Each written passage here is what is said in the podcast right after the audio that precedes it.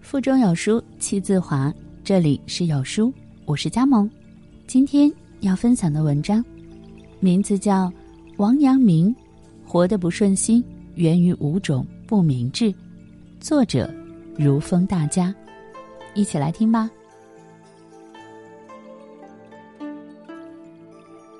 一太在意得失。王阳明曾说：“吾辈用功，只求日减，不求日增。”减得一分人欲，便是复得一分天理，何等轻快洒脱，何等解腻！功夫在减不在增，所谓减，即去物欲之昏蔽，减尽人欲，便回复良知之本体了。要减少自己的欲望，不要太在意得失。在这个世界上，功名利禄是身外之物，生不带来，死不带去，福祸难料。这些身外之物得到容易，失去也容易，在意又有什么用？人们为了外在的东西，终日奔波，患得患失，最终失去内心的安宁，成为欲望的囚徒，实在是舍本逐末。陪伴妻子、孩子，孝顺父母，亲近自然，这些不需要太多物质的平常生活，才是人生幸福的真谛。不要把得失看得太重，顺其自然，保持内心的安宁就好。二，太在意别人的闲话。王阳明曾说：“不管人非笑，不管人毁谤，不管人荣辱，任他功夫有进有退。别管那些闲话，踏踏实实做自己的事，早晚都会有收获。”这个世界上，无论做什么事情，都少不了流言蜚语。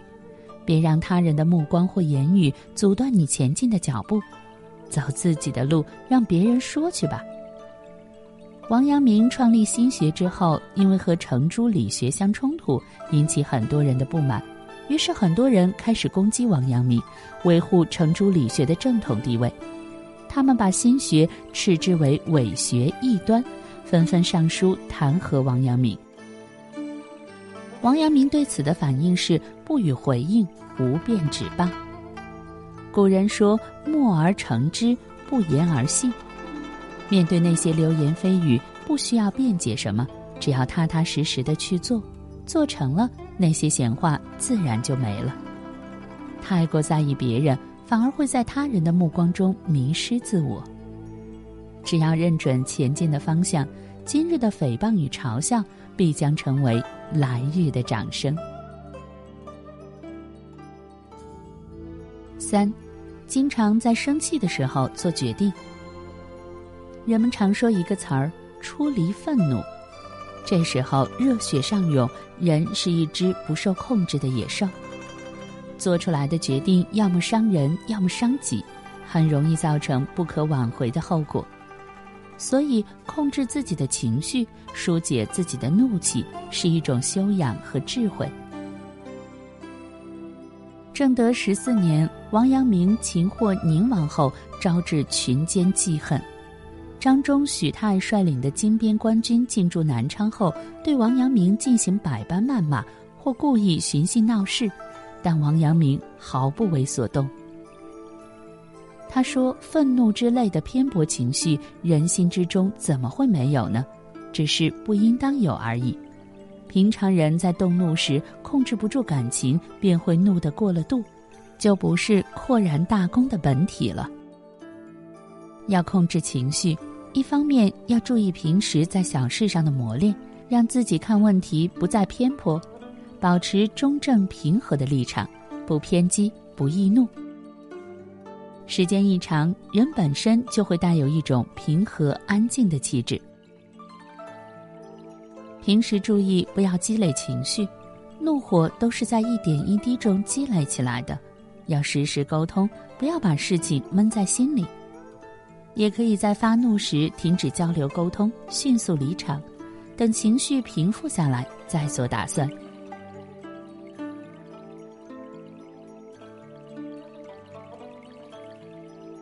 四，经常看不惯别人。王阳明说：“天下无心外之物，万事万物都是人内心的投射。《传习录》中载有这样一个故事，说是阳明游南镇时，他的学生指着园中花树问他：“天下无心外之物，如此花树在深山中自开自落，与我心亦何相关？”王阳明回答说：“你未看此花时，此花与心同归于寂；你来看此花时，则此花颜色一时明白起来，便知此花不在你心外。你心里有什么，看到的就是什么。”苏轼和佛印在一起修禅时，他就对佛印说：“你看我像什么？”佛印说：“我看你像一尊佛。”苏东坡说：“我看你像大便。”苏东坡很开心的离开。回到家，他就把事情告诉了他的妹妹。苏小妹哈哈大笑：“哥哥呀，你又输了。”佛印心中有佛，眼里万物皆为佛。苏东坡心里不净，则眼中不净。相由心生，心中有什么，看到的就是什么。表现出的自己，也就是什么。后来，苏轼历经贬谪，飘零半生。他说：“吾上可配玉皇大帝，下可陪田园乞儿，眼见天下无一个不好人。”王阳明也曾说过：“见满街都是圣人。”一个人内心恬静，并摒弃了世俗繁琐丑恶，相信了美好的存在。那他看到的一切，自然是美好的。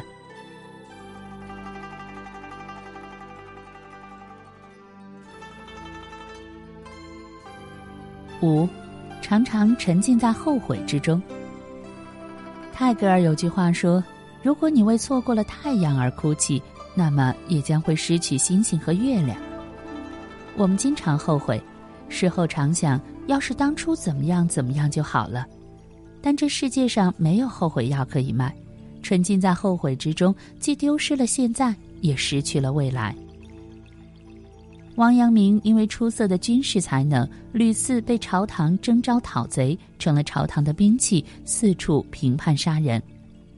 老子曾言：“兵者，凶器也，圣人不得已而用之。”每次评判之后，看到战场上的死伤，王阳明心里都不是滋味儿。懊悔之情也经常出现，但是他知道，为了避免更多人受到伤害，自己必须硬下心肠，迅速平定战乱。与其纠结后悔，不如恢复战后秩序。王阳明的弟子曾经问他如何清除心中的杂草，王阳明回答说：“草有妨碍，理亦易去，去之而已。偶未及去，亦不累心。”若着了一分意思，即心体便有疑类，便有许多动气处。杂草有害，当然要清理掉。但是如果偶尔没有清除干净，也不要放在心上。你越在意，心里就会越乱。心中盯着那一块未除的杂草，那心中就杂念丛生了。人生不如意十之八九。谁没有痛苦纠结？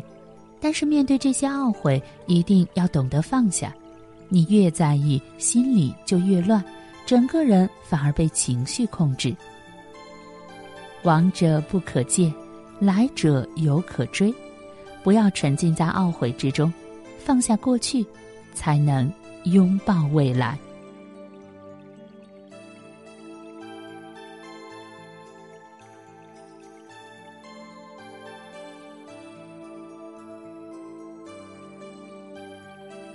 在这个碎片化的时代，你有多久没读完一本书了？长按扫描文末二维码，在有书公众号菜单免费领取五十二本共读好书，每天有主播读给你听。好了，这就是今天跟大家分享的文章，不知你是否有所感悟呢？欢迎在留言区抒发自己的感想，我们明天见。